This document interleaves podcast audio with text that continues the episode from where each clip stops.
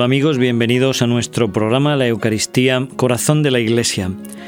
Un día más está con ustedes el Padre Félix López, tratando de profundizar en este misterio de amor que es la Eucaristía. A través de nuestros programas estamos recorriendo las distintas partes de la celebración eucarística para que todos ustedes, conociendo mejor las distintas partes de la Santa Misa, la simbología, la significación de los gestos, de las oraciones, puedan así participar de un modo más intenso, más vivo, más profundo en lo que es, como indica el título de nuestro programa, el corazón de la Iglesia.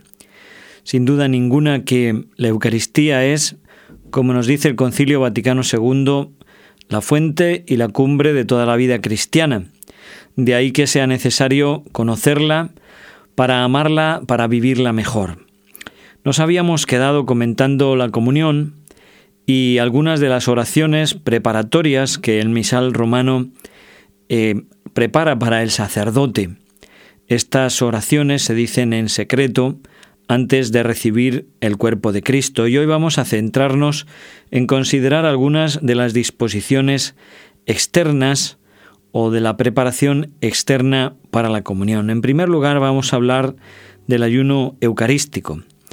La Iglesia, reconociendo la dignidad de la Santísima Eucaristía, quiere que los fieles se preparen a recibirla absteniéndose de tomar alimentos y de beber bebidas distintas del agua, para que las especies eucarísticas no se mezclen con otros en el estómago. Y así el Código de Derecho Canónico en el canon 919 dice que debe abstenerse el fiel de tomar cualquier alimento y bebida al menos desde una hora antes de la Sagrada Comunión, a excepción solo del agua y de las medicinas. Si alguna persona está enferma y necesita tomar cualquier medicina, las medicinas no rompen el ayuno eucarístico y también este permiso se extiende para aquellas personas que se ocupan de cuidar a las personas enfermas en casa. Otro aspecto de estas disposiciones exteriores para recibir la comunión es el número de comuniones diarias. El código actual, el código de derecho canónico, permite comulgar dos veces en el mismo día, siempre que se participe en ambas misas. Y la segunda misa debe oírse completa. En la primera misa se podría llegar, si es un día de diario, pues se podría llegar a mitad de la misa o incluso solamente llegar en el momento de la comunión y comulgar, pero la segunda comunión debe realizarse dentro de una misa en la que se ha participado desde el momento inicial hasta el fin. Por razón del signo, la comunión bajo las dos especies manifiesta más plenamente la participación en el misterio de Cristo. Actualmente lo más habitual es comulgar solamente bajo la especie de pan, y esto se debe solamente a razones prácticas. Teológicamente el concilio de Trento dejó muy claro como bajo cualquiera de las dos especies eucarísticas, bien sea el pan, bien sea el vino, se encuentra Cristo entero, con su cuerpo, su sangre, su alma y su divinidad. Pero a la hora de distribuir la comunión a los fieles es mucho más práctico y más sencillo comulgar, bajo el solo, la sola especie del pan. Detrás de esto está también eh, en el concilio de Trento la defensa de este principio teológico, porque algunos de los reformadores de Lutero y sus seguidores negaban que fuera válida la comunión bajo una sola especie. Por esto la Iglesia defendió ese principio teológico de que bajo cualquiera de las dos se encuentra Cristo entero y para probarlo también instituyó que se comulgara bajo la sola especie de pan de forma habitual. Como digo, actualmente en algunas ceremonias especiales está permitido, para algunas circunstancias, el comulgar bajo las dos especies y también pues en concreto personas como los celíacos que tienen problema con el gluten del trigo, pues pueden también hablar con el sacerdote para comulgar bajo la sola especie del vino. Cuando se comulga dentro de la misa, y además con hostias que han sido consagradas en esa misma misa, se expresa con mayor claridad que a través de la comunión participamos en el mismo sacrificio de Cristo, ese sacrificio que ha sido eh, actualizado sobre el altar, porque cada vez que celebramos la Eucaristía se renueva sobre nuestro altar el único sacrificio de Cristo. Y comulgando con las formas que han sido consagradas, nos unimos y participamos más claramente en él. Dicho esto, eh, la Iglesia permite y también aconseja pues que aquellas personas que por cualquier circunstancia no hayan podido asistir a la misa y piden a un sacerdote en la parroquia, piden la comunión fuera de la misa, siempre que estén debidamente dispuestos y que lo pidan con reverencia, esta comunión no debe negárseles, al contrario, siempre los pastores deben facilitar a los fieles el acceso a la comunión, el llegarse al cuerpo de Cristo, porque Él es la fuente de nuestra santificación y de nuestra vida. Y vamos a pasar ahora a hablar algo sobre las disposiciones internas para comulgar. San Pablo habla muy claramente sobre la posibilidad de las comuniones indignas. Dice él en la carta a los Corintios, quien come el pan y bebe el cáliz del Señor indignamente, será reo del cuerpo y de la sangre del Señor. Examínese pues el hombre a sí mismo, y entonces coma del pan y beba del cáliz, pues el que sin discernir come y bebe el cuerpo del Señor, come y bebe su propia condenación. Por eso hay entre vosotros muchos flacos y débiles, y muchos muertos. Como vemos, el apóstol San Pablo atribuye los peores males de la comunidad cristiana de Corintio, de Corinto, perdón, al uso abusivo de la comunión eucarística. Y esto nos lleva a considerar el tema de la frecuencia y de la disposición espiritual que son convenientes para la comunión.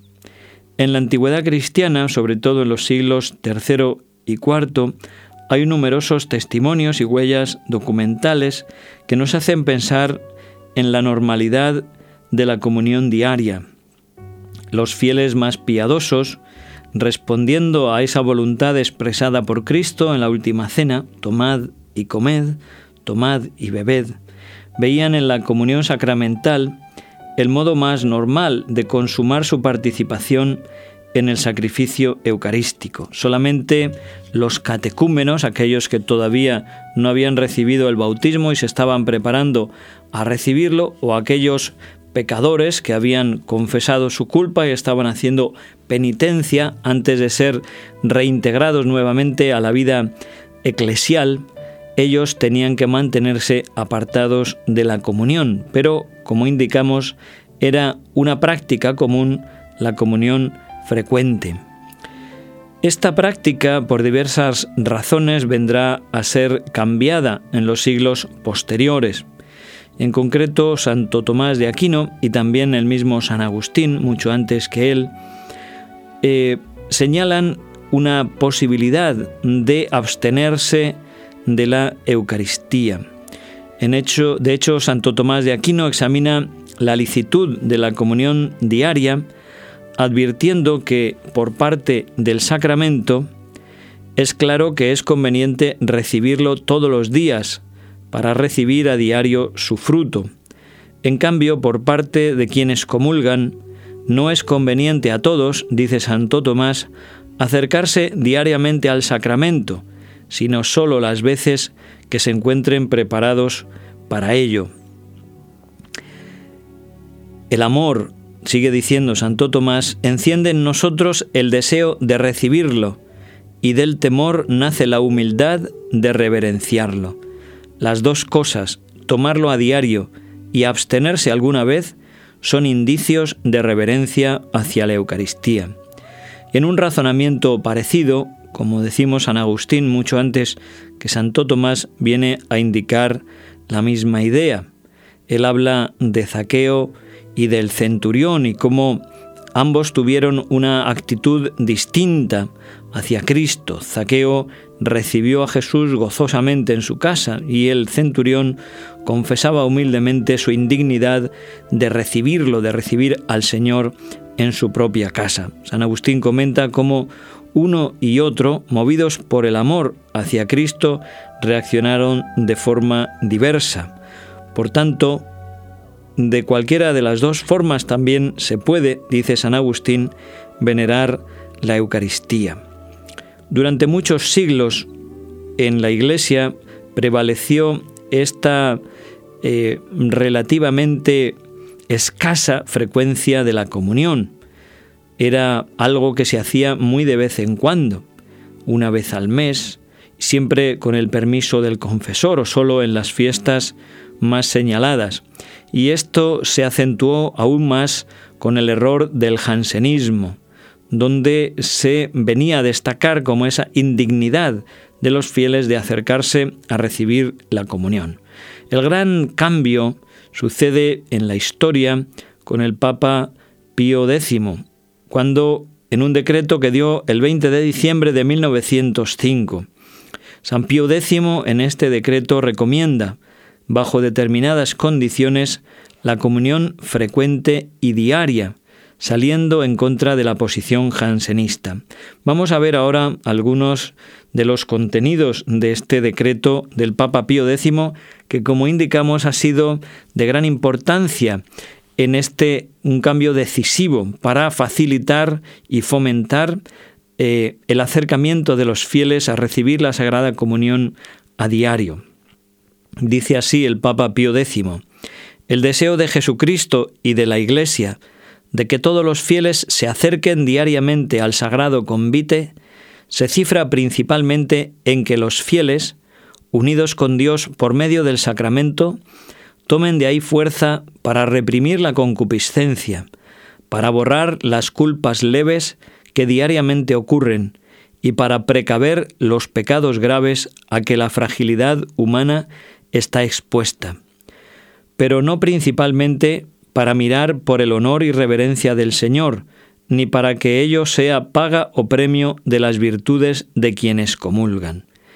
De ahí que el Santo Concilio de Trento llama a la Eucaristía antídoto con que nos libramos de las culpas cotidianas y nos preservamos de los pecados mortales.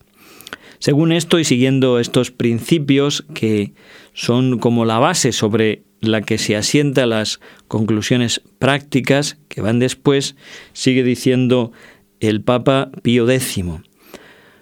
La comunión frecuente y cotidiana esté permitida a todos los fieles de Cristo de cualquier orden y condición, de suerte que a nadie se le pueda impedir, con tal que esté en estado de gracia y se acerque a la Sagrada Mesa con recta y piadosa intención.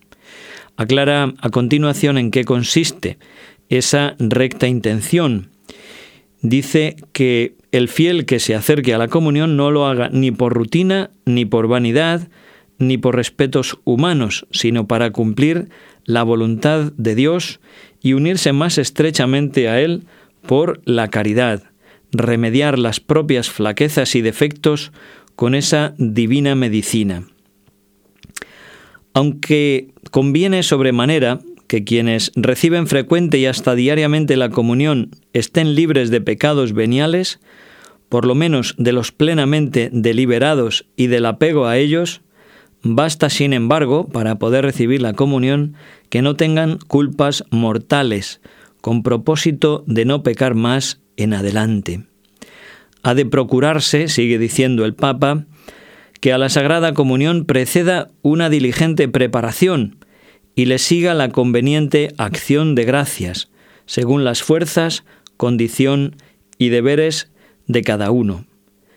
Y termina diciendo que debe pedirse consejo al confesor para que el confesor, conociendo la naturaleza, la vida espiritual de cada persona, eh, su carácter, sus eh, mm, circunstancias particulares, pueda aconsejarle una mayor o menor frecuencia. Ciertamente estos principios que sentó el Papa Pío X a comienzos del siglo XX se han desarrollado en la Iglesia y la Iglesia es partidaria de la comunión frecuente de los fieles. Por desgracia hoy se da más eh, frecuentemente el error del laxismo más que ese jansenismo del que hablábamos. No es que la gente se prive de, comulgar o de recibir la comunión por sentirse indignos de ella, más bien al contrario, se ha perdido en algunos eh, sectores y en algunos fieles esa reverencia, ese respeto, ese sentido de pecado y muchas veces se da una excesiva superficialidad a la hora de comulgar. Por tanto, sería muy bueno que nosotros recapacitáramos y volviéramos a descubrir ese tesoro de amor y esa majestad divina que se esconde bajo esa humildad. Tenemos que mantener siempre esos dos extremos de los que hemos hablado en otros programas. Por una parte, una confianza inmensa en el amor de Cristo para nosotros y por otra, un gran respeto y reverencia hacia este sacramento, donde, como dice Juan Pablo II, se contiene todo el abismo de la santidad de Dios. Pues muchas gracias a todos ustedes por habernos escuchado. Les ha hablado el Padre Félix López desde los micrófonos de Radio HM en este programa La Eucaristía, Corazón de la Iglesia. Que Dios les bendiga a todos y hasta siempre.